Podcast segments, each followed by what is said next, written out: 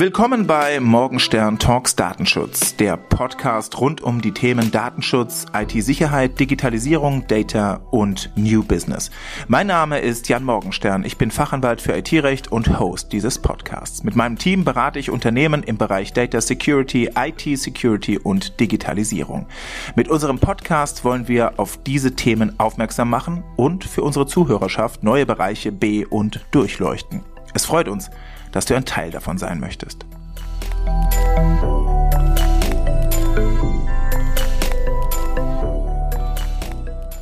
Willkommen zu Teil 2 unseres Gesprächs mit Stefan Halbmeier rund um das Thema Passwortsicherheit. Dieses Mal im Fokus Security-Strategien und Lösungsansätze für die vielfältige Bedrohungslage. Viel Spaß dabei. Oder wo siehst du denn die ganzen ähm, Anforderungen, die sich in der aktuellen Entwicklung ähm, Stichwort Digitalisierung und das Ganze drumherum vielleicht da, da heraus wirklich, wirklich ergeben? Also wo ist denn jetzt der konkrete Übertrag in das, was aktuell hm. das ist, was die hm. Herausforderungen hm. sind? Naja, äh, es ist halt, es ist halt die Kombination. Es ist halt auf der einen Seite dass da, das Verwenden von, ähm, ja, von alten Kontrollen, also Anwendung, äh, Anmeldung über Benutzername, Passwort, mhm. ja, ähm, mit wenn wir uns so einen Standard Windows Server angucken mit relativ begrenzten Möglichkeiten, da technisch irgendwie mehr zu fordern. Und zum anderen sind es halt ähm, immer verbesserte äh, und auch eine Anzahl vergrößerte Angriffe. Ja, das heißt also, wenn ich weiß, oder wenn ich, wenn ich, wenn ich Zugriff auf so eine Leak-Liste habe, also irgendwo, also bleiben wir mal wieder bei Rockio, das hat mittlerweile jeder, jeder verstanden und auch jeder gehört. Wenn ich so eine Liste mit kompromittierten Kennwörtern habe, dann ähm, mache ich nichts weiter, als mich von Unternehmen zu Unternehmen durchzuhangeln und ähm, die entsprechenden Benutzerkonten, die es da gibt, mit den Passwörtern, die ich in, in dieser Liste habe, auszuprobieren. So, und irgendwann habe ich einen Treffer. Und jetzt Fleißarbeit, man, Fleißarbeit. Äh, ja, das macht ja, das ist ja automatisiert. Also da stellt genau. sich ja keiner hin und, und, und probiert das alles aus. Und jetzt wird man natürlich sagen, ja, das ist ja alles unrealistisch, weil woher weiß denn der, welche Benutzer ich habe? Okay, dann würde ich jedem mal empfehlen, jeden Sicherheitsbeauftragten, der loggt sich mal auf Xing ein oder auf LinkedIn und sucht mal seine Firma und äh, findet mal raus, wie viele Mitarbeiter dort bereits ähm, darüber öffentlich oder halb öffentlich äh, diskutieren, was sie tun, was sie machen. Gerade gerade jemand, der, der, der, der, der eine neue Position antritt in einer neuen Firma, wird das in der Regel in den sozialen Netzwerken äh, kommunizieren. So. Und dann habe ich Namen. So. Und dann kann ich schon mal den ersten Test machen. Äh, ist der Login-Name Vorname, Punkt, Nachname? Meistens ist er E-Mail, also äh, entspricht der Login-Name der E-Mail-Adresse. So. Dann habe ich das schon mal. Also das ist, das ist jetzt nicht so eine Herausforderung, das, das zu bekommen. Und jetzt nehme ich mir ein paar kompromittierte Kennwörter. Wenn ich, wenn ich richtig gut bin, habe ich nicht nur eine Liste mit, mit, mit Kennwörtern, sondern habe auch so eine, so eine Hitliste. Ich weiß also, dass das Kennwort Passwort Ausrufezeichen immer noch relativ häufig verwendet wird. Also probiere ich das. Und jetzt ist es in der Regel so, dass, dass, dass jedes System so konfiguriert ist, dass wenn ich, wenn ich mich mit einer bestimmten Anzahl von fehlerhaften Anmeldeversuchen anmelde oder versuche anzumelden, dass irgendwann ein Block gemacht wird. Dann, ja. dann ist das Konto gesperrt. Und das, der Standardwert sind so fünf fehlerhafte Anmeldeversuche. Und was mache ich? Also mache ich jetzt pro Benutzer vier. So, ich nehme mir vier Kennwörter, immer die gleichen. Und melde mich jetzt pro Benutzer mit diesen vier ähm, Passwörtern an. Ähm, die Wahrscheinlichkeit, dass ich, je größer die Organisation ist, einen Treffer habe, ist relativ groß. So, und dann war es das, dann bin ich, dann bin ich letzten Endes drin. Und dann kann ich gucken, was ich mache. Also die Frage ist ja immer, was ist meine Motivation? Ja, in der Regel ist die Motivation heute ähm, Erpressung. Also heute geht es darum, ähm, äh, über, über, über Ransomware, also äh, äh, nachher, nachher zu schauen, dass man, dass man Daten verschlüsselt ähm, und, ähm, und dann nur unter Unterzahlung eines Lösegelds den Schlüssel zurückliefert, äh, damit, damit ähm, äh, damit auf die Daten wieder zugegriffen werden kann. Und das ist äh, etwas, was, äh, was tatsächlich eine Gefahr ist. Es gibt, so, so wie es Google gibt, also das ist jetzt nichts Neues, werden viele wissen, äh, so wie es Google gibt äh, als Suchmaschine für Websites, gibt es auch spezielle Suchmaschinen für Services, ja, zum Beispiel Shodan ist, ist ein Service. Und da kann ich zum Beispiel suchen nach Terminal-Servern in der Region Deutschland, Österreich, Schweiz. So und ähm, selbst wenn ich dafür nichts bezahle, kriege ich die ersten 100 oder weiß ich nicht, die ersten 10 ähm, die ersten zehn Antworten kriege ich, kriege ich for free und dann kann ich mir angucken, welche Terminal-Server es gibt, die mir, ne, also auf die ich zugreifen kann, weil die halt öffentlich im Netz stehen. Und ähm, ich habe das mal versucht und das ist echt. Wo kriege ich das? Ganz äh, das ist eine Suchmaschine, also die heißt, die heißt Shodan. Hm kann man shodan.com. Und ähm, dann sieht man nicht nur, welche Terminal-Server, also dann sieht man, welche Terminal-Server online sind, äh, auf denen, auf denen, auf denen ich mich anmelden kann. Und dann gehe ich rauf und mhm. wenn die richtig schlecht konfiguriert sind, mhm. sehe ich auch schon, äh, wie der letzte angemeldete Benutzer da heißt. Mhm. Das nur so zur Klarstellung, da muss ich jetzt nicht, also nicht in irgendeiner Form mich im Darknet bewegen oder sowas. Das ist vollkommen, nein, vollkommen nein, ist, frei zugänglich. Das ist, das ist alles, also das, also bis, bislang ist, ist das alles legal. Erst in dem Moment, in dem ich tatsächlich anfangen würde, mich denn dort anzumelden, mhm. dann äh, denke ich mal, werde ich mich von dem ähm, äh, von, dem, von dem Bereich der, der, der, der Rechtmäßigkeit entfernen, es sei denn, ich hätte jetzt einen Auftrag, ne? das von der entsprechenden Firma, das, äh, das durchzutesten. Hm. Aber äh, ich, ich sehe im Zweifel, wie der heißt. Also ich sehe meine Anmeldemaske und hm. äh, ja, probiere das Gleiche. Und, hm. und äh, wenn ich dann durchkomme oder wenn ich dann eine, ein, einen Treffer habe, dann habe ich nicht nur eine funktionierende Benutzername-Passwort-Kombination, sondern ich bin als Benutzer auf einem Terminal-Server angemeldet. Hilf vielleicht mal ganz kurz an der Stelle ähm, den Zuhörerinnen und Zuhörern ein bisschen weiter. Wie kann ich das verhindern? Kann ich das verhindern, dass ich da lande, dass ich da indiziert werde, dass ich da aufgenommen werde, in Anführungszeichen, in den Suchalgorithmus? Wie kann ich mich dagegen wehren? Dagegen kann ich mich nicht wehren. Mhm. Das ist, weil am Ende, am Ende ist es die Suchmaschine, von der ich jetzt gesprochen habe, das ist ja im Prinzip ja nur eine Sache, die mir das erleichtert, weil ich jetzt mhm. nicht irgendwie mit, mit, mit, mit meinen eigenen Scannern irgendwie wochenlang äh, Netzwerkbereiche ja, ja, durch, äh, durch, durchforste, ja. sondern die Informationen stehen halt im Sekundenbereich ja. Zuruf. Äh, wehren kann ich mich nicht dagegen, weil ich möchte ja auf der anderen Seite diesen, diesen legitim, also ist ja legitim, dass ich diesen Service meinen Anwendern zur Verfügung stelle. Mhm. Und äh, jetzt kann man natürlich sicherlich noch ein paar Konfigurationen durchführen, um die ganze Sache ein bisschen sicher zu machen. Also es ist nicht mehr wirklich zeitgemäß, dass ich da noch äh, den, den, den letzten angemeldeten Benutzer zeige. Mhm. Ähm, aber es kann durchaus passieren. Und ähm, man muss fairerweise auch sagen, dass je nach Unternehmen oder je nach Organisation steht der IT-Abteilung auch ein unterschiedliches Budget zur Verfügung. Mhm. Ähm, wenn ich jetzt nur eine One-Man-Show bin, die alles machen muss, von Toner in den Drucker reinpacken, weil er nicht funktioniert, bis nachher eine Sicherheitsrichtlinie schreiben und dem Geschäftsführer irgendwie zur Vorlage vorlegen. Wenn ich das alles machen muss, dann, dann, dann fallen definitiv Sachen runter. Dann bin ich froh, wenn überhaupt irgendwas läuft. Hm. Äh, und dann, dann ist halt relativ viel mit der heißen Nadel gestrickt und dann ist das das Endergebnis. Und die Sache ist halt, wenn ich als Angreifer einmal meinen Fuß in der Tür habe und besonders wenn ich mich auf einer Windows-Maschine erfolgreich angemeldet habe, auch wenn es nur Benutzerrechte sind, dann spielt mir die Zeit in die Karten. Irgendwann wird es ein Zero Day geben oder irgendwann wird es eine Sicherheitslücke geben, äh, bei der ich schneller weiß, dass sie da ist, als der Admin in der Lage ist, die zu patchen. Hm. Und das ist, es gab mal vor vielen Jahren, gab es mal diese, diese, ähm, diese, diese Schwachstellen in den, in den CPUs von Intel. Hm. Da war diese Meltdown oder Spectre ja. Äh, Schwachstellen. Da konnte man softwaremäßig gar nichts machen. Und das Schöne war, dass man, ähm, wenn man sich auf einem System angemeldet hatte, auf dem man nur Benutzerrechte hatte, äh, man über das Ausnutzen dieser Schwachstellen sich den Speicher auslesen konnte. Und äh, was äh, speichern wir im Speicher? Hashwerte von angemeldeten Benutzern. Mhm. So, wenn ich das auf einem Terminal-Server mache und ich bin in der Lage, an die Hashes aus dem Speicher rauszukommen, dann muss ich nur noch ein bisschen Glück haben und darauf hoffen, dass da gleichzeitig auch ein Admin angemeldet ist oder gar ein Domain-Admin. Dann habe ich sowieso den Jackpot.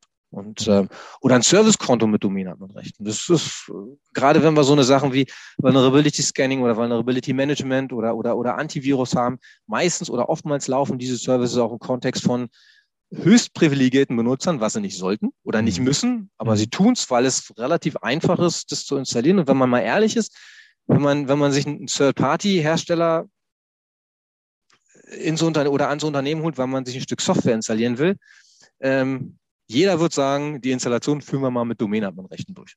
Hm. Ist das immer nötig? Nö. Hm. Aber es wird halt gemacht. Ja, dann, dann, vielleicht an der Stelle auch mal so einen kleinen gedanklichen Zwischenstopp. Dann, ähm, was würdest du jetzt sagen? Also häufige Fehler so ein Stück weit als Einstieg in das ganze Thema haben wir aus meiner Sicht äh, abgehakt. Äh, mhm. Da hast du uns ähm, einiges an Erfahrungswerten vermittelt. Vielleicht nochmal gleich eine anschließende Frage, wie die äh, möglicherweise auch ähm, studienbasiert oder in welcher Form auch immer aktuell sind. Dazu aber gleich noch eine Anschlussfrage. Jetzt mal zurück zu der Frage, über die wir gerade an der Stelle reden, also die aktuelle Entwicklung, die Aktualität de, der Thematik, Passwort, äh, Sicherheit im weiteren Sinne. Was würdest du sagen, ist sozusagen der Punkt oder so ausgedrückt, was ist das, was es eben aktuell und aktueller denn je und immer wieder aktuell ähm, äh, macht die Thematik äh, Passwortsicherheit, dass wir halt einfach immer mehr Passwörter brauchen, weil wir sie halt noch brauchen, dass wir immer mehr Bedrohungen äh, äh, sozusagen uns ausgesetzt sehen, weil wir immer ver vernetzter und digitaler und online basierter sind. Aber das liegt ja irgendwie auch, ich sage jetzt mal, in der Natur der Sache. Vielleicht aus, aus Fachmann-Sicht. Was sind jetzt die Dinge, wo du sagst, das macht es eben so aktuell? Also wirklich aktuell?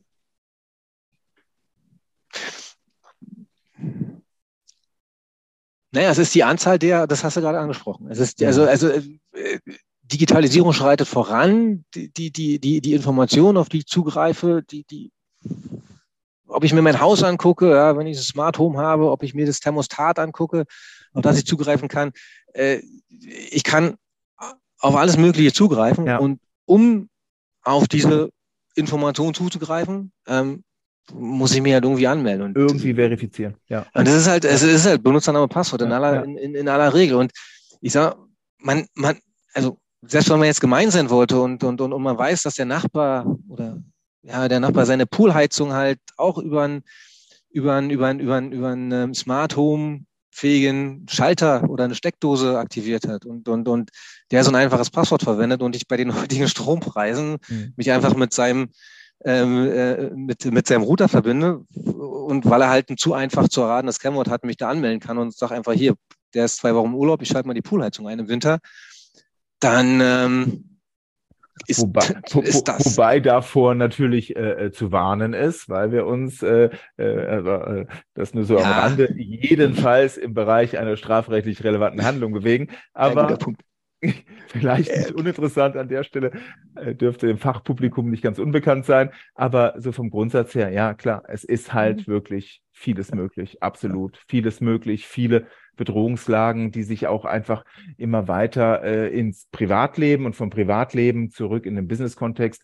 Du hast ja auch äh, vielleicht das äh, Einstiegsthema noch mal so ein bisschen auch äh, zum Unterstreichen genannt, ne, die Querverbindung. Ich habe halt irgendwo ein Schema, ein Passwortschema oder wiederkehrende Strukturen, die habe ich im Privaten. Das ist vielleicht oftmals dann äh, etwas, wo ich leichter auch einen Zugriff äh, drauf habe und vielleicht auch äh, gar nicht in so einem gesicherten Umfeld bin und das dann übertrage in die Businesswelt, na, da habe ich natürlich schon ähm, eine gesteigerte Bedrohungslage, sage ich jetzt mal. Und diese Vielzahl der, der Zusammenhänge, ich denke, das, das macht's doch, oder? Das kann man doch äh, vielleicht so stehen lassen. Ja, absolut. Ja.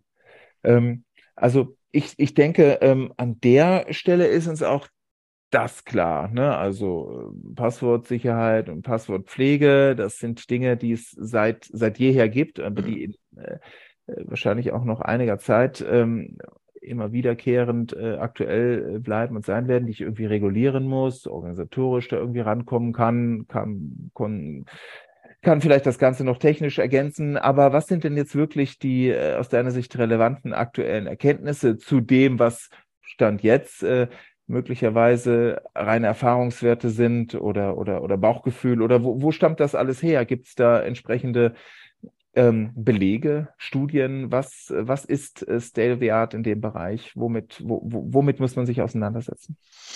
Na, es ist, ähm, also gerade wenn es um, um erfolgreich äh, durchgeführte Angriffe geht, ist die Informationslage relativ überschaubar. Weil wenn ich als Unternehmen äh, sowas erleide, dann ist das Letzte, was ich mache, irgendwie das, das, äh, das an die große Glocke zu hängen. Ja? Oftmals wird auch das Lösegeld gezahlt ähm, und dann, dann, dann, dann, dann war es mhm. an der Stelle. Das heißt also, mit, mit, ähm, also ab und zu liest man meiner Presse über, über, ähm, äh, über Vorfälle. Wie gesagt, ist, ist, ist rar gesehen. Ich erinnere mich an ein, äh, an einen Fall, der ist jetzt anderthalb Jahre her. Das ist auch nicht in Deutschland passiert, sondern es war in Finnland. Da war, also das aber ein ganz interessantes Thema, weil dort ähm, wurde aufgrund eines, eines zu einfachen Admin-Kennworts wurde das, ähm, das Patienteninformationssystem einer, also eines Physio, nee, nicht Physio, sondern Psychotherapiepraxisverbundes mhm. Ähm, ja, übernommen. Infolgedessen wurden 40.000 Patientenakten gestohlen. Und danach ist man dann halt an die Patienten rangetreten und hat äh, vorgeschlagen halt gegen eine Zahlung von ein bisschen Geld äh, die Akten halt entsprechend wieder oder, oder die Akten nicht zu veröffentlichen. Also es ist halt unangenehm, wenn ich beim Psychologen bin und dann, dann habe ich halt, das ist halt, das sind halt Dinge, die möchte ich tatsächlich nicht, dass sie an die Öffentlichkeit kommen. Und ich habe ein Interview, ich weiß aber nicht mehr, äh, in welchem Medium das war, äh, gelesen und da haben die den so gefragt, nee, hast du gezahlt? Und dann sagt er, naja, nee, weil selbst wenn der mir sagt, dass er es jetzt nicht veröffentlicht, ich weiß ja nicht, ob er es nicht nächstes Jahr tut. Also der Schaden, der da entstanden ist, der ist halt, der ist halt relativ groß. Ähm, äh, und, und da hat sich das Ganze dann auch, dann auch materialisiert. Ja, klar. Ja. Ja. Äh, und das kann natürlich, also wir, wir wissen, also diese, ich habe von dieser, dieser, diese Ransomware-Attacken angesprochen. Oder nee, nicht Ransomware, also Ransomware in Kombination mit Passwort-Spree, also mhm. genau mit der, mit der Methode, dass ich, dass ich Trial and Error mache, also einen Benutzernamen und ganz wenig kompromittierte Kennwörter. Es gab im, ähm, in Mitteldeutschland muss es irgendwo gewesen sein, da, da gab es ein Landratsamt. Bitterfeld. Äh, ja. Genau. Ja. Ähm, die über diesen Weg ähm, relativ, also, also, an, also die sind angegriffen worden und haben relativ lange zu kämpfen gehabt. Hm. Ja, ähm, und das sind, das sind halt die Szenarien, die ich dann, die ich, also, also da, das sind die Auswirkungen, die, die, die aufgrund solcher Dinge nachher, nachher passieren. Ja, immens. Und, und von den ganzen, Können. ich sage jetzt mal, äh, Themen, die da vielleicht noch organisatorisch und auch compliance-mäßig mit dranhängen, auch äh, das Ganze, was, was das dann für eine datenschutzrechtliche Relevanz noch mit sich bringt. Also ne, das ganze Thema Meldepflicht, äh, aufsichtsbehördliche Meldungen, die ich initiieren muss, möglicherweise weitere ähm, Informationen äh, gegenüber den einzelnen Betroffenen. Das sind also Dinge, die natürlich den Image-Schaden und auch den materiellen Aufwand weiter multiplizieren. Das macht äh, sicherlich keinen Spaß. Ähm, und dann stellt sich also aber doch, ich sage jetzt nicht abschließend, aber zumindest mal als, als Quintessenz irgendwo so ein bisschen als Lösungsansatz doch die Frage, was kann man denn nun machen? Weil also den, den Kopf in den Sand stecken und weiter verzweifeln ähm, und zuschauen, wie sich weiter alles digitalisiert, inklusive der Bedrohungslage können wir jetzt ja nun auch nicht. Also was, was sind denn jetzt so deine Schlussfolgerungen daraus? Was macht man denn jetzt? Naja, im Prinzip, ja, also da, wo ich an äh, äh, eingangs gesagt habe, was starke Kennwörter ausmacht, das müssen wir eigentlich durchsetzen. Hm. Und das, äh, das kann ich jetzt über zwei, nein, ich kann es nicht über zwei Möglichkeiten, aber ich könnte natürlich meinen Anwendern das alles versuchen zu erklären. Und dann irgendeine sollte, organisatorische Passwortrichtlinie genau. aufsetzen. Ja, sollte ich auch, sollte ja. ich auch. Also man ja. sollte der, und, und, und, dann könnte man sagen, es gibt vom, ich weiß nicht, aber ich denke mal, die Seite ist noch online vom, vom, vom, vom Hasso-Plattner-Institut, der HPI Leak Checker. Mhm. Das ist jetzt nicht so eine Riesendatenbasis, äh, die dahinter steht, aber man, man könnte jetzt sagen, okay, bevor man sich ein Kennwort neu vergibt, gibt man es da ein. Mhm. Gut, auch da stellen sich schon wieder die Nackenhaare hoch, weil eigentlich mache ich das nicht, dass ich ein Kennwort in irgendeine Maske eingebe. Mhm. Aber das gibt mir mal so, eine, so, so, so einen Ansatz oder, oder so eine Idee, ob das Passwort jetzt kompromittiert ist oder nicht. Aber irgendwie muss ich natürlich sicherstellen, dass ich ein Kennwort verwende, was nicht, was, was noch nicht bekannt ist. Ja, mhm. und äh, das ist, äh, am Ende brauche ich irgendjemand, also ich brauche eine Referenzdatenbank, ich brauche irgendeine große Liste, wo viele, wenn nicht alle, alle wird nicht gehen, aber wo viele kompromittierte Kennwörter halt oder gelistet sind und, und, und gegen die muss ich halt vergleichen. Das um da zumindest das Merkmal geheim oder ja, nicht kompromittiert das, äh, in dem ganzen Spiel äh, mit abzudecken. Um also man kann sich man kann sich bei den Anforderungen immer, immer so ein bisschen streiten. Man kann sagen, ja, wie lang soll jetzt ein Passwort sein und wie, und wie, und wie komplex soll das sein? Und man kann jetzt auch äh, in den Grundschutz reinschauen und sich mal anschauen, was das BSI zu dem ganzen Thema sagt. Ja. Also nicht, weil sich jetzt jeder übermorgen Grundschutz zertifizieren lassen soll, das glaube ich eher nicht, aber es ist nicht uninteressant, was, was, was dort geschrieben wird. Ähm, wobei man da teilweise sehr allgemein ist. Also auch da heißt es ja, Passwörter müssen stark sein und dürfen nicht einfach zu erraten sein. Da steht aber nicht drin, wie lang ein Kennwort sein muss und da steht auch nicht, wie oft man es, na doch, da steht drin, man soll es nicht mehr ähm, zeitgesteuert ändern. Äh, das würde ich Challenge, also traue ich mir jetzt fast nicht zu sagen. Ich möchte nicht sagen, dass das BSI irgendwas Falsches da reinschreibt, aber nicht das den, BSI. Äh, nicht das BSI. Aber, aber das, das würde ich gleich nochmal packen, da ich noch, kann ich noch was zu sagen. Aber wo sie sehr hart oder, oder, oder sehr, sehr explizit sind, ist bei der, bei der Anforderung, dass Maßnahmen ergriffen werden müssen, um zu erkennen, wenn Kennwörter kompromittiert sind. Das mhm. sagen, es müssen Maßnahmen ergriffen werden, mhm. um die Kompromittierung von Kennwörtern zu erkennen. Mhm. Und das ist schon interessant, weil äh, in der Vergangenheit habe ich das eigentlich nicht so wahrgenommen, dass da relativ oft mit dem Begriff muss äh, gearbeitet wird. Das ist eher sollten und könnten und, und, und würden. Also finde ich interessant. Das heißt, hier haben wir eine relativ klare Empfehlung, das, das, das zu tun. Also hier muss ich, hier muss ich was machen. Also hier brauche ich eine, eigentlich eine technische Kontrolle, die das, die das, ähm, die das am Ende des Tages sicherstellt. Aber die ja, ja nicht darin liegen kann, also sind wir auch mal ehrlich, dass ich das den, den Usern äh, übertrage und sage, hier, äh, tipp das da mal da ein oder tipp das mal da ein. Wer weiß, wo es dann am Ende eintippt. Ja, ja, ja. Also von daher, also das, äh, das ist vielleicht äh, ein netter Versuch, ähm, aber eigentlich nicht mal das.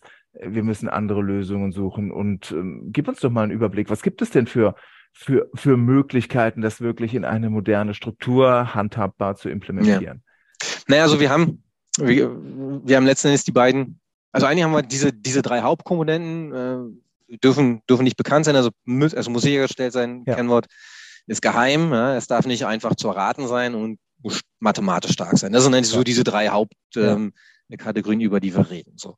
Äh, kommen wir mal zu der einfachsten, mathematische Stärke. Das heißt, Widerstandsfähigkeit gegen, gegen Brute Force. So. Äh, das kriege ich relativ einfach über die Länge. So. Jetzt habe ich allerdings und jetzt gehe ich wieder auf die Windows-Welt, das Problem, dass ich eigentlich in, in, in so einer Windows-Welt nur zwei Stellschrauben habe. Ich kann sagen, wie lang und, und, und komplex, ja oder nein. Ja. Komplexität kann ich jetzt nicht definieren. Ich könnte jetzt natürlich sagen, alle meine Kennwörter müssen 20 Zeichen lang sein und Komplexität wird abgeschaltet.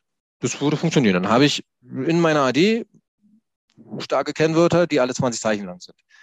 Das ist nicht praktikabel, weil es, es, es wäre dann jedes Kennwort.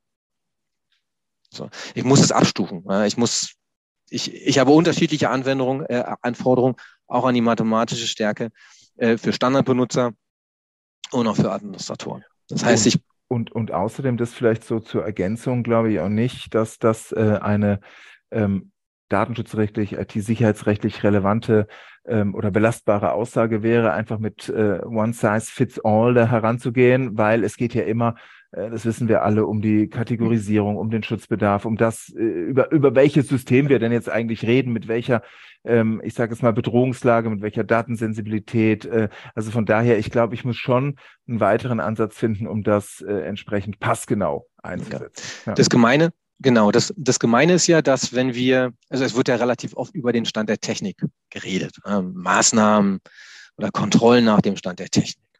Und ähm, jetzt gibt auch viele Sicherheitsorganisationen, die ihre eigene Meinung haben, die dann definieren, was Stand der Technik ist. Ähm, jetzt könnte man natürlich argumentieren, oder anders. Auf der einen Seite ist es so, dass, dass die Möglichkeiten, die ich damals mit Windows Server NT 351 hatte, was die, die Anforderung an, an, an Passwortqualität ähm, äh, betraf, die unterscheidet sich nicht sehr von dem, was ich heute habe. So, wäre so meine, also damals war allerdings der Standardwert für Komplexität, glaube ich, aus und heute sein. Aber im Wesentlichen ist da nichts Neues dazugekommen. Ein paar mehr Auditfunktionen, aber im Wesentlichen ist es das Gleiche. So, jetzt könnte man auf der einen Seite sagen, etwas, was irgendwie 25 Jahre alt ist, ist es noch Stand der Technik? Das ist erstmal eine total legitime Frage. Äh, und da würde ich erstmal vom Gefühl her sagen, nein, kann es nicht mehr sein. Und dann würde aber jetzt der, der, der, der Einkäufer sagen, ich habe hier gestern eine, eine, eine Bestellung freigegeben für 100.000 Euro für Windows Server 2020, ja, mit so und so viel äh, 1000 ähm, ähm, Client Access Lizenzen. Wenn das nicht Stand der Technik ist, was dann? Und weiß ich auch nicht. Ja. Und das ist genau der Punkt. Da, da, da hat er recht. Ja, das heißt also, ja. ob das Stand der Technik ist oder nicht, ich weiß nicht, wer das beurteilt. Vermutlich nachher ja, der Richter. Keine Ahnung. Also das ist es, da kann man sich sehr lange drüber streiten. Aber es ist ein Problem. Ja. Es ist ein Problem, dass wir rein technisch da mit dem, was, was uns Microsoft, und das ist halt in der Regel das, was bei 99 Prozent der Organisationen, mit denen ich auch zu tun habe im Einsatz ist, mehr Möglichkeiten habe ich an dieser Stelle mhm. nicht. So, das heißt, wenn wir jetzt über, über Dinge wie ein Kennwort soll nicht einfach zu erraten sein. Ja, Firmenname, Jahreszahl, Ausrufezeichen. Oder was ähm, auch gut kam in den letzten Jahren, Corona 20, irgendwas Ausrufezeichen. Ja. Wie, wie, wie berechne ich denn oder wie lege ich denn fest, was einfach zu erraten oder nicht einfach zu erraten ist? Also ich sage es mal, was äh, den, den äh, Komplexitätsanforderungen im Sinne von äh, hält einer Bruce, äh, äh, mhm. einer Brute Force Attacke äh, besser oder weniger gut stand. Das ist ja eine rein mathematische Geschichte. Das, das kann ich genau. nachvollziehen. Aber das andere, äh, wie, wie legt man denn fest, was leicht zu erraten ist und was nicht leicht zu erraten ist? Äh, 100 Prozent gar nicht. Also man kann nicht sagen, das ist einfach zu erraten und das ist nicht einfach zu erraten. Mhm. Man muss also man muss sich ja daran Messlatte geben. Es muss ja irgendeine Messlatte geben. Ja, man es ist schwer. Also ich kann jetzt natürlich den kompletten Duden verbieten, mhm. ja, indem ich sage, jedes Wort, was im Duden ist, möchte ich in einem Kennwort nicht sehen. Könnte man mhm. machen. Nicht mit Standardmöglichkeiten. Ich müsste da jetzt an, wenn wir über Active Directory reden, müsste ich jetzt an der Stelle einen, einen sogenannten Third-Party-Passwortfilter, also einen mhm. zusätzlichen Passwortfilter noch dazu mhm. bauen, der halt ein bisschen mehr kann. So. Mhm. Der einfach könnte, sagt, das geht nicht. Genau, dann könnte ja. man sagen, äh, diese 20.000 Wörter, die möchte ich nicht in einem Passwort sehen. Ja. Äh, das würde natürlich, was die Erratbarkeit betrifft, äh, das Problem adressieren. Ja? Weil meistens ist es ja so, ich habe ich hab ein Kennwort, das besteht aus einem, aus einem, aus einem Stück Wort, ja? in der Regel was, was noch im, im Kontext der Organisation zu finden ist. Dann kommt hinten noch, wenn ich, wenn ich Komplexitätsregeln habe, kommt noch eins Ausrufezeichen oder irgendwas dergleichen daher und dann habe ich mein Kennwort. Mhm. So, und um das zu verhindern, und, und das weiß ich als Angreifer aber auch. Also also, also versuche ich Firmenname und irgendeine Zahl. Das, das kann ich versuchen, ohne dass ich jetzt noch mit kompromittierten Kennwörtern anfangen muss. So drei, vier Versuche mit einem leicht zu erratenen Passwort äh, gehen immer. Und manchmal habe ich auch einen, habe ich auch einen Zufallstreffer. Das zu verhindern wird schwer. Also ich kann, wie ich sagte, jetzt jedes einzelne mögliche Wort verbieten. Aber auf der anderen Seite muss ich den Anwendern ja auch eine Chance geben, sich ein Passwort auszudenken. Hm. Etwas, das sie sich merken können. Also jedes Wort, was, was existiert, zu zu, zu blocken geht da nicht. Also muss ich irgendwie einen Kompromiss finden. Also mhm. versuche ich, das auf die Wörter einzugrenzen, die, die, die auf der Hand liegen. Also das, Aber das, dann, das wiederum wird ja dann, so verstehe ich zumindest die Systematik, äh, die jetzt wahrscheinlich ähm, ein Stück weit uns auch ähm, ja weiterhelfen wird. Äh, das muss ja irgendwo in einer Datenbank abgelegt werden. Also ich muss ja irgendwo ähm, wenn ich einen Abgleich, ähm, eine, ne gewisse, wie soll ich sagen, Freigabe, ein Passwortfilter mhm. für eine gewisse Passwortgestaltung, äh, wenn ich das irgendwo haben will, dann muss ich ja ähm, den Filter setzen, den Filter definieren. Das ist bei der einen Ebene der mathematischen Definition wahrscheinlich relativ einfach. Das genau. ist letzten Endes bei anderen Dingen ja aber eben gerade nicht so leicht. Wie, wie funktioniert denn dann sowas? Also wie komme ich denn da heran? Wird der Kontext analysiert? Ähm, äh, füttere ich das? Steckt da künstliche Intelligenz dahinter? Wie, wie, wie kommt man denn dann zu dem Kontext, der vielleicht sagt, okay, ähm, äh, Schwimmbad ist, ist, ist, ist jetzt hier eins von den äh, Wörtern, die hier in dem Kontext nicht Verwendung finden dürfen, aber äh, Computer eben schon oder mhm. umgekehrt. Also wie, wie, wie kommt man zu dieser, zu dieser Anforderung? Wie kommt man dann da quasi zu dem als, als, als, als Prüfgrundlage? Ja, ja. Na, am einfachsten, dem, also im einfachsten Fall würde ich, würde ich, würde ich eine Textliste, ne? Erstellen. Ähm, mhm. Da kann ich jetzt ein Wort reinnehmen, zum Beispiel Schwimmbad, mhm. und konfiguriere meine, mein, mein, mein Passwortfilter so, dass ich sage, jedes Wort in dieser Liste, mhm. also wenn du ein Passwort bekommst, was aus einem Wort besteht, das in dieser Liste ist, dann weist es zurück. Das ist jetzt ja aber Aufgabe der, ich sage jetzt mal datenschutzrechtlich gesprochen, der verantwortlichen Stelle. Also ich muss das füttern. Ähm, ja, äh, ja. übernehmen, weil ich ja den Kontext kenne, ja, sozusagen, genau. richtig?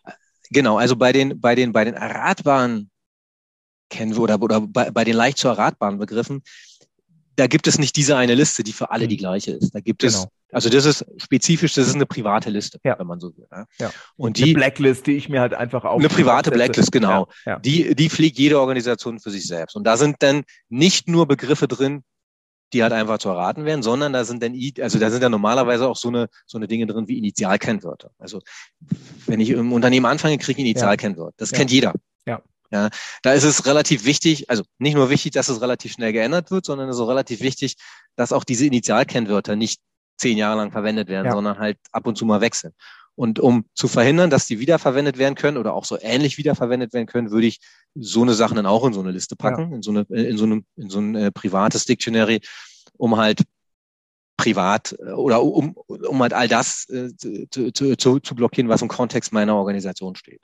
Hm. Ja, oder wenn man durch einen Penetration-Test ja. das ein oder andere Kennwort mal, mal, ähm, mal entdeckt wurde, dann ist es zwar kompromittiert, aber außerhalb der Organisation kennt es ja noch keiner.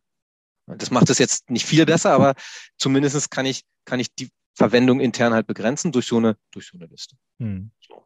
Und damit habe ich, und dann muss man auch schauen, also am Ende ist es, regelt sich das selbst ein. Also ähm, ich werde, also je größer ich die Liste mache und je, je mehr Begriffe ich in so eine Liste hinzu oder so einer Liste hinzufüge, desto wahrscheinlicher wird es sein, dass die Anwender Probleme haben, ihre Kennwörter zu ändern. Also zumindest beim ersten Versuch. Ja. Und das kann ich ermessen. Also ich kann mir, wenn ich, wenn ich eine erfolglose Kennwortänderung oder wenn eine erfolglose Kennwortänderung registriert wird, dann kann ich mir, also müsste ich mir im Zweifel angucken können, woran lag das, an welcher Regel lag das? Ja? Lag das an der Regel privates Dictionary oder lag es daran, dass es halt zu kurz war? ich habe ja gerade schon mal den Begriff Third-Party-Passwortfilter eingeworfen. Die können das normalerweise. Also wenn ich mir vom, vom, vom Dritthersteller einen Passwortfilter installiere, dann kommen die mit erweiterten Logging-Funktionen, die ich dann auch auswerten kann. Das heißt, ich kann mir dann auch äh, nach einem Monat mal anschauen, äh, wie viele, wie viele äh, nicht erfolgreiche Kennwortänderungen gab es. Mhm. Ja, und aufgrund welcher, welcher Regelverletzung. So, und dann kann ich, und dann gibt mir das eigentlich ein ganz gutes Zeichen dafür, wo ich vielleicht ein bisschen zu streng gewesen bin. Auf der anderen Seite, wenn bestimmte Regeln aber grundsätzlich niemals fehlen, also, also niemals Erfolg oder niemals ähm, zurückgewiesen werden, kann das ein Zeichen dafür sein, dass die vielleicht noch ein bisschen zu schwach sind, sodass ich dann, dann nachjustieren kann. Aber diese Erkenntnis, die sollte doch quasi dann auch mal ähm, in jeder Einheit, in jeder verantwortlichen Stelle, in jedem Unternehmen, in jeder Behörde die sollte man sich doch mal verschaffen. Also man sollte sich doch dann mal tatsächlich einen entsprechenden Überblick äh, verschaffen, wie denn sozusagen die Passworthygiene, die Passwortpflege, die Passwortsicherheit in der Einheit ist. Wäre doch, ähm, ich sage jetzt mal, eigentlich äh, was, was man immer schon als Empfehlung gegeben hat, aber in der Praxis, ganz ehrlich.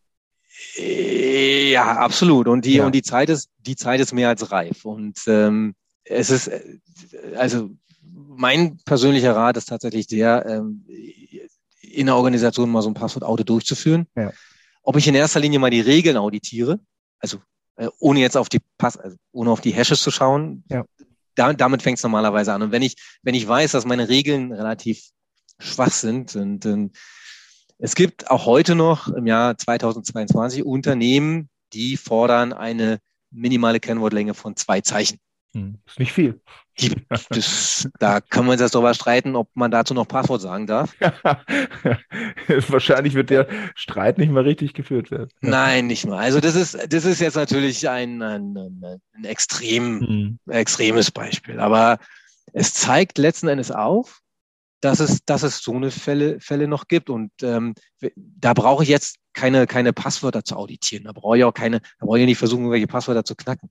Weil wenn ich weiß, dass die, dass die Vorgabe zwei Zeichen ist, oder ja, zwei Zeichen ist, dann, dann, dann, dann, dann, dann weiß ich, dass es schwach ist. Hm, das, äh, da, so da kann ich starkes da, da. Das, das habe ich bis jetzt ehrlich gesagt selten gehört und selten gesehen. Ähm, aber ähm, ich kann mir gut vorstellen, dass es das noch gibt ähm, und dass es das auch vielfach noch gibt. Definitiv. Ja, nein, nein, es gibt, also man muss halt immer schauen, wer derjenige ist, der, also ich will jetzt nicht sagen, den Ton angibt, aber der am Ende die Entscheidung trifft, wie bestimmte Dinge ablaufen müssen, auch was in der IT konfiguriert wird. Mhm. Und ähm, gerade im, im, im Mittelstandsbereich ist es halt die Geschäftsführung. Mhm.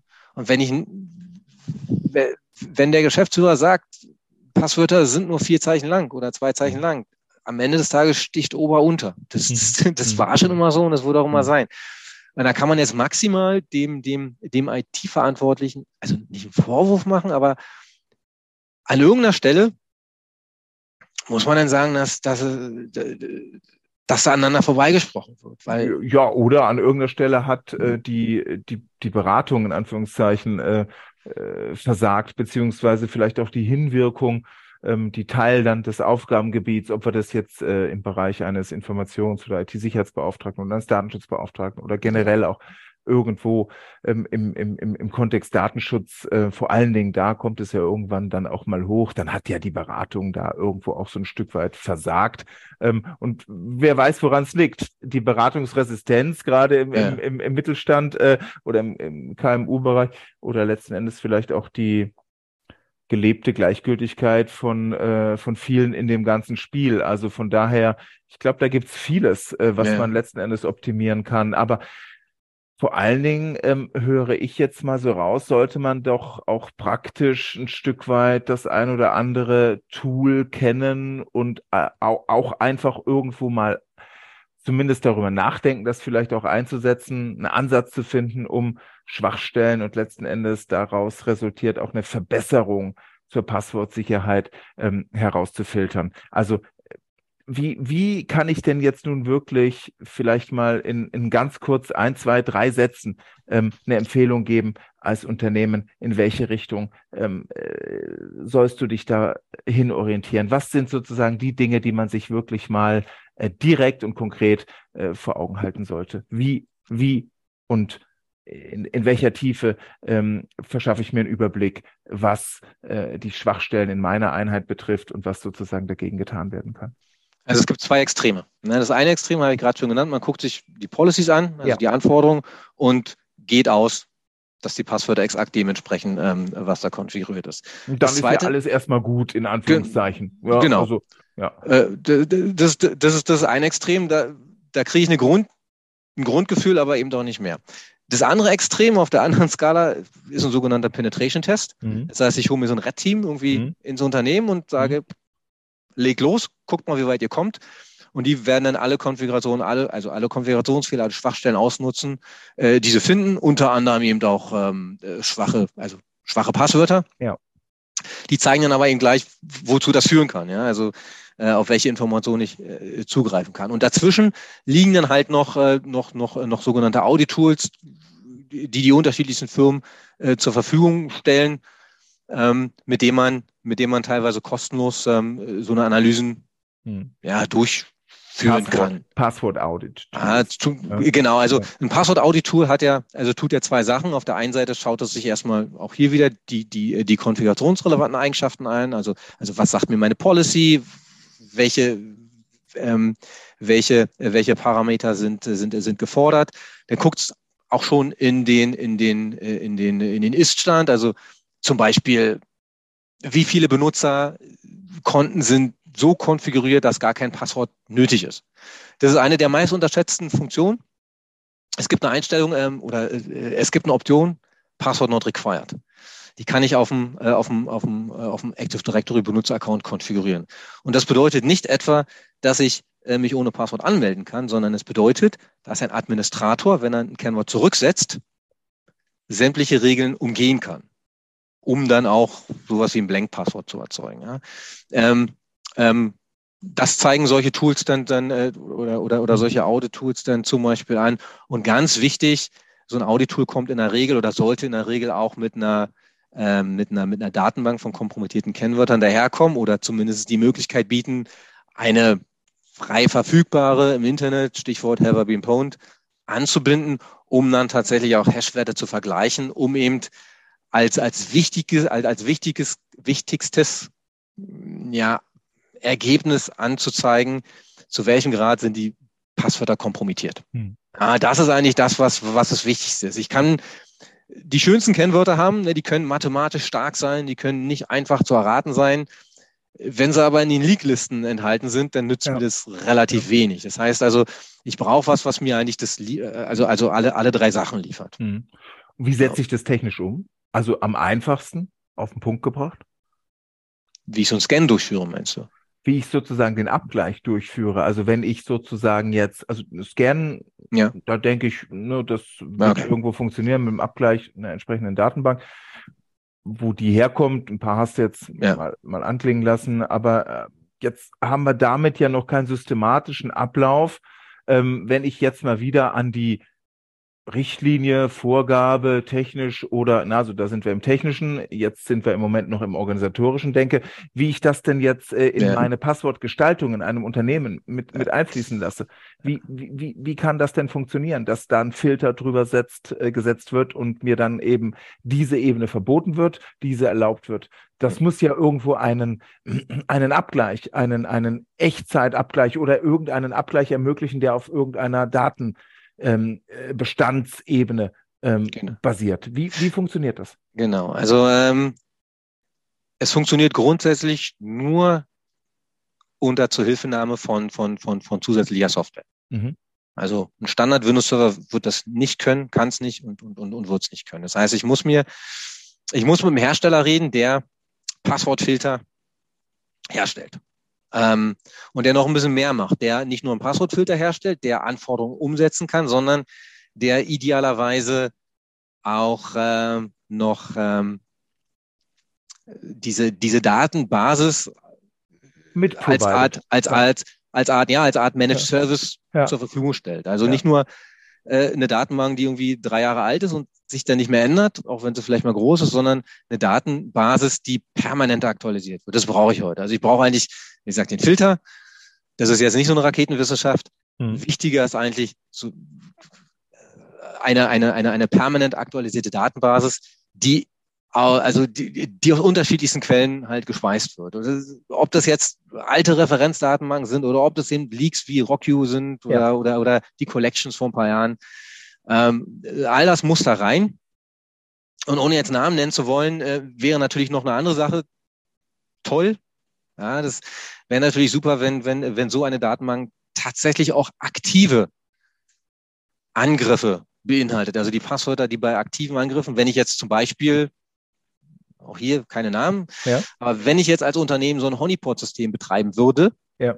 dann hätte ich natürlich über so, einen, über, über, über so einen Weg die Möglichkeit, ähm, mal den, äh, den, den, äh, die, die Geschichte umzudrehen und mhm. ähm, ähm, dann fische ich selber Kennwörter ab, und zwar die, mit denen ich angegriffen werde, und die würde ich dann halt auch in so eine Datenbank reinpacken. Mhm. Das heißt, ich hätte erklär dann eine. Das, erklär uns das vielleicht noch ein bisschen genauer. Also genau von der Funktionsweise Honeypot-System. Ja, gut. Ähm, mal rede ich jetzt, also ich würde jetzt über ein Produkt reden, was wir einsetzen oder was wir anbieten. Ja, das ist, äh, okay. Das, ja. Ich sage jetzt einmal den Namen, Spec-Ops ja. Breach Password Protection und ja. mehr die nicht so. Und was wir, was wir an dieser Stelle machen, ähm, ist äh, also nicht nur die beiden erstgenannten Sachen, Referenzdatenbanken oder eben ähm, Komplexitätsthemen ähm, und so weiter. Genau und und und und ähm, und Leaks analysieren, sondern ähm, wir betreiben äh, ein Honeypot-System, was im Windows-Bereich äh, aus zwei Hauptkomponenten besteht, aus SMB-Fallen. Also SMB ist ein Protokoll, mit dem in der Regel auf auf File-Server zugegriffen wird. Mhm. Ähm, die haben also eine, eine Menge SMB-Fallen und halt RDP-Fallen, also mhm. äh, Terminal-Server. Ja. Oder, oder, oder, oder Dienste, die so tun, als wären das Terminal-Server, aber aus Sicht des Angreifers sieht es aus, als wenn es einer wäre. Und die werden jetzt angegriffen. Das mhm. heißt, äh, Angreifer versuchen, sich dort anzumelden. Mhm. Und die Kennwörter, die damit übertragen werden, mhm die sind uns natürlich bekannt. Und das gibt uns erstmal zwei Möglichkeiten. A, ist es erstmal gut, dass wir diese ganzen Kennwörter bekommen, weil. Weil die wiederum aus irgendwelchen, ich sag's mal, Leak-Datenbanken und so weiter stammen? Genau, oder? und weil sie gerade verwendet werden. Weil wir sind nicht die einzigen, die damit, oder unser, unsere Honeypots sind ja nicht die einzigen, die mit diesen Kennwörtern angegriffen werden, verstehe, sondern verstehe. die Angriffe gehen ja gegen ja. auch andere Dinge, ja. die wir nicht kennen. Das heißt, wenn wir diese Passwörter jetzt mitschneiden und in unsere Datenbank packen mhm. und ähm, auf der anderen Seite jetzt ein ein Passwortfilter äh, läuft auf einem Domain-Controller, der auf diese Datenbank Zugriff hat. Mhm. Das heißt, bei einem Kennwortwechsel sicherstellen kann, dass keins dieser Kennwörter aus dieser Liste verwendet werden. Dann mhm. kann ich ausschließen, mhm. dass in, in, in, meiner Organisation Passwörter im Umlauf sind, mhm. die halt durch aktuelle Angriffe verwendet werden. Und nur weil das heißt, die weil, Datenbank wächst in dem Zusammenhang stetig durch die genau. zum Angriff verwendeten Passwörter. Genau, permanent.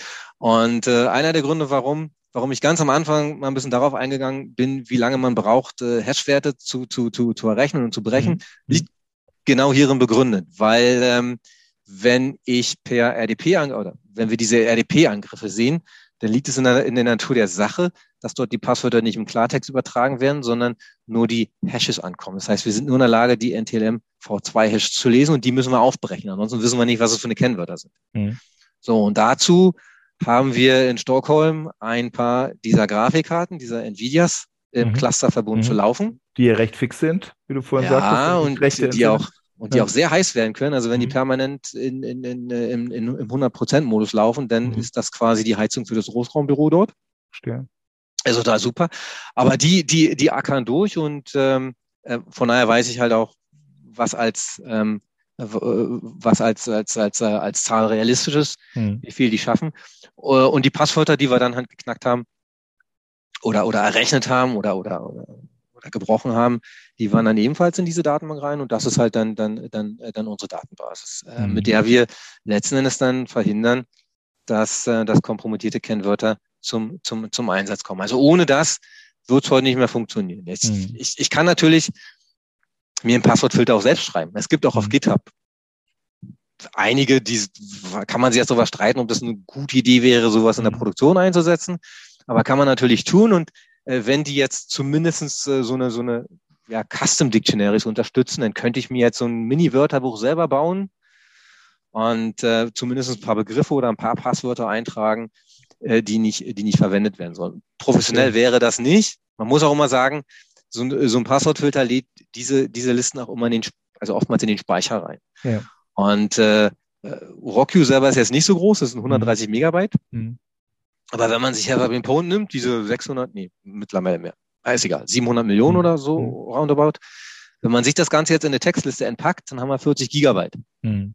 So. Und wenn ich sowas mit einem, mit einem Standardfilter, wenn ich sage, ich lade mir so eine Datenbank jetzt als, als Custom Dictionary rein, dann, dann, dann, dann ja, kann man erstmal jedem DC 40 Gigabyte zusätzlich verpassen. Was unrealistisch ist, macht man. Mhm. Das, das, das wird nicht funktionieren. Das heißt, ich brauche schon eine Lösung, die da ein bisschen, die da ein bisschen besser funktioniert und die im Zweifel auch den Zugriff auf ja eine Online-Datenbank hat, ähm, die als Referenz dienen kann, beziehungsweise von der aus lokale Datenbanken halt äh, gespeist werden und aktualisiert werden. Das brauche ich. Also ich brauche schon heute eine vernünftige Möglichkeit, dass das Thema zu adressieren. Dass ich weiß, okay, wenn jetzt jemand ein Kennwort geändert hat, dann, äh, dann weiß ich, zu diesem Zeitpunkt war es nicht kompromittiert. Und das ist auch exakt der Grund, weshalb ich sage, nie das Kennwort zu ändern, ist gar keine so schlechte, äh, gar keine so gute Idee. Gar keine mhm. so gute Idee. Mhm. Denn es ist ja schön, wenn ich zu, zum Zeitpunkt X mein Kennwort ändere und ich weiß, es ist nicht kompromittiert. Und ich check das jetzt gegen, unsere Liste ist mehr als drei Milliarden unique äh, mhm. Passwort-Hash ist groß, also es ist schon ein bisschen. Mhm. Und äh, wo liegt die, wenn ich mal fragen darf? Wo liegt die? Die liegt auf unseren Servern. Die liegt hm. nur online und hm. äh, aufgrund der Größe kriegen wir die auch hm. nicht transportiert. Das ist ja nicht lokal. Ja. Es gibt in unserem Fall äh, haben wir ein zweistufiges Modell. Wir haben wir haben unsere große Online-Liste, die halt ein paar Mal in der Woche aktualisiert wird. Und ähm, von dieser Online-Liste gibt es dann einmal im Quartal eine, eine, eine lokale Liste. Die enthält hm. dann nicht mehr alle drei Milliarden, sondern nur noch knapp eine Milliarde, also ein Drittel, ist dann aber nicht mehr so riesig. Die ist dann noch knapp sechs Gigabyte groß. Und das ist so ein bisschen die Schmerzgrenze, wo die Admins noch mitspielen und sagen, okay, das können wir noch auf den DC raufpacken, weil die muss tatsächlich lokal liegen. Ja. Ähm, und äh, dann wird der, also dann prüft der Domain-Controller selber gegen die lokale Liste und gegen die Online-Liste gibt es dann über ein, über, ein, über ein spezielles Gateway nochmal die Möglichkeit, ähm, nachdem das Passwort bereits akzeptiert wurde, dann nochmal nachgelagert zu prüfen, so dass der Passwortänderungsprozess da nicht, ähm, nicht beeinträchtigt wird und wir da keine Delays ähm, bekommen. Okay.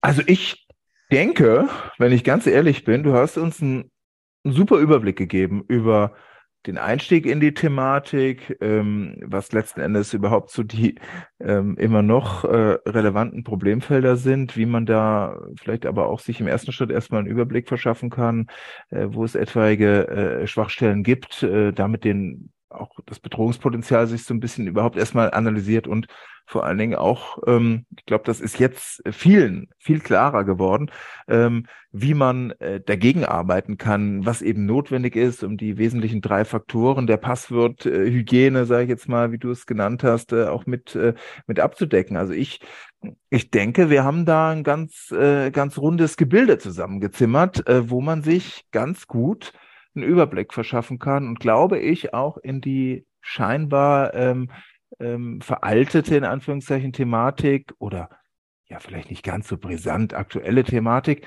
einen wirklich hervorragenden Überblick verschaffen konnte, warum das dann eben doch immer noch und immer wiederkehrend aktuell ist. Also vielen Dank dafür, lieber Stefan. Das, ähm, das ist wirklich ein hervorragender Überblick gewesen. Dankeschön. Gerne, war mir, war mir eine Freude und danke, dass ich hier sein durfte. Gerne. Das war Teil 2 unseres Gesprächs mit Stefan Halbmeier rund um das spannende Thema Passwortsicherheit. Seid gespannt, was im neuen Jahr auf euch wartet bei Morgenstern Talks Datenschutz. Ich freue mich auf euch. Bis bald. Tschüss.